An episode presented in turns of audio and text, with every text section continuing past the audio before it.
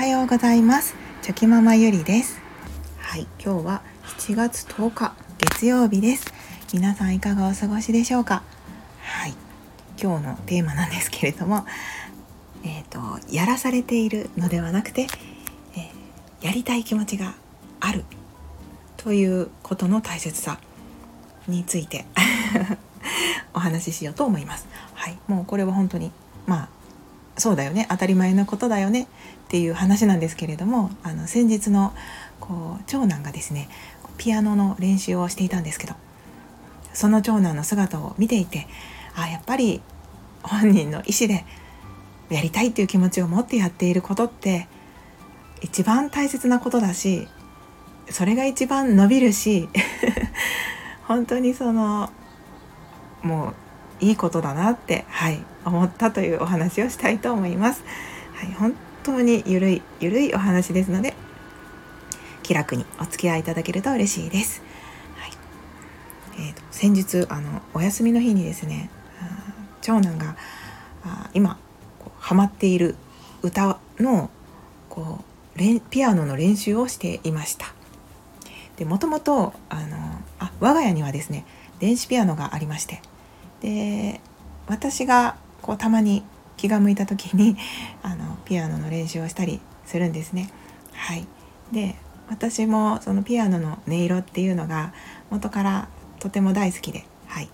なので子どもたちにもこう興味が湧けば、はい、ピアノに触れてほしいなとかうんなんか練習してほしいなとか触ってほしいなとかそういう気持ちはあったんですけれどもで今までもこう何度かねこう、まあ、学校で練習している鍵盤ハーモニカの曲の練習をピアノでしたりとか。まあ本当に簡単な曲、うんと、鯉のぼりの歌とか。なんだろう、うん、他にもこうよく歌うような曲ですよね。昔からある。子供あ幼稚園とかで習うような曲をちょっと弾いてみたりとか。そういったことはこう気が向いた時に彼らも弾いてたんですけれどもでも普段はなかなかそういう練習とか弾いたり触ったりっていうことが本当になくてですね。で最近あの好きな長男が好きな歌で yoasobi さんが歌われている「アイドル」っていう曲があるんですけどでそれがとっても好きみたいででめちゃくちゃ早口の曲なんですけれども。でそれをまあ先日急に思い立ってあのピアノを弾き始めたんですね長男が。でなんか YouTube か何かで多分その弾き方の練習をの動画があったので、まあ、それを見つけてでそれを楽譜代わりにしてまあ流しながら音を覚えてたんですね。はい、で私も途中あのこうやるんだよとかここはこうだよみたいなことは一応ちょっとこうお手伝いしながらやってたんですけどでもなんか途中であもう私のそういうのはいらなくて多分もう自分がやりたいようにこう練習した方がいいなって思ってですね。あとはもうただひたすら練習する彼を見守っていたんですけれども。じゃあ本当にこう今いつもだったらですね、まあ、宿題とかのこう練習で弾いている時とかでもこうやっぱり集中力が途中で切れてしまったりとかできなかったらまあいわゆるこうぐずぐずぐずったりとか、まあ、イライラしたりとか結構そういうことが、えー、うちの長男の場合は結構しっかりめに態度に出てきますのでまあいつまで持つかなとか思いながら、はい、長男を見守ってたんですけれども今回は、はい、もう本当に1時間ぐらいずっと集中して練習してたんですよね。でその練習しながらも、まあ、間違えたりしますし思うように弾けなかったりするんですけどそれでも「ああ間違えた」とか言いながらですねなんか楽しそうに練習してたんですよね。はい、でまあ普段のその 宿題とかでもそうなんですけど、まあ、特に、ま、子供ってやっぱりやりたくないことはやりたくないですよね。はい、で長男は特にそのそういう意思表示がはっきりしていますのであまあやっぱり宿題とかでもやりたくなかったらすごく時間がかかるんですよね。あのリコー今だったらリコーダーなんですけどリコーダーの練習とかでももう全然集中してやってくれないですしイライラ自分でねイライラしてますし怒ったりしてるんですね。吹けなかったりすると。そういう彼を見ているので、まあ、今回のその集中力ってすごいいつもと違ってすごいなって思いながら、はい、微笑ましく見ておりましたでやっぱり本人が本当にこれはやりたいって思っていることなんだなっていうのを改めてこう見ていて思いまして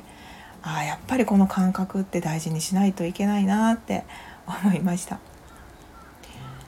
まあ学校のものとかはねなかなかそのやらないといけないことだったりするので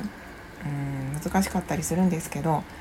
あ、それでもねなんかうまく楽しさを見出してくれたら いいななんて思うんですけどでも本当に今その大好きな曲でもう弾きたい自分が弾けるようになりたいっていう気持ちが、うん、自然と湧いてきたんでしょうねきっと。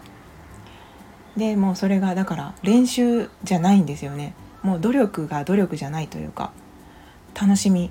になっていてああもうこの感覚本当に大事だなって思いました。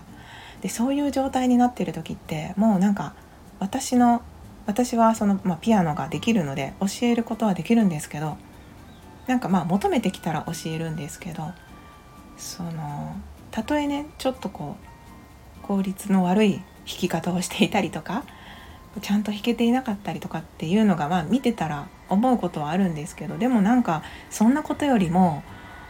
なんか楽しい気持ちで一生懸命やってるその感覚を大事にしてほしいなと思いながらはいあの見ていました。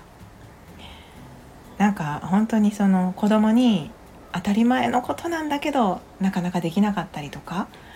うん、そういう感覚ってっていうのを改めてこう見せてもらえて、はい、とてもいい時間が過ごせたなと思っていました。で最後はねちゃんとある程度弾ける、まあ、あのその全部じゃないんですけど目標にしていたところまでは弾けるようになっていて、うん、やっぱできる時間も早いんですよね。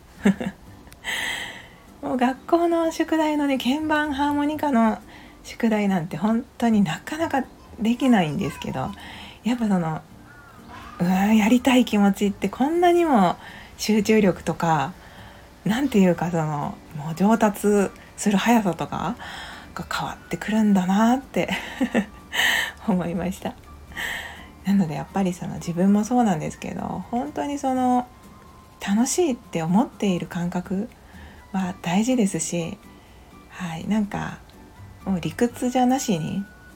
別にそのもう楽しいと思っているものがあるんだったら何も考えずに楽しむ思いっきり楽しむっていうことって本当に大事だなって はい彼を見ていてそう思いました。なんか本当にそのピアノが上手くなることよりも大好きなことを一生懸命やることの積み重ねで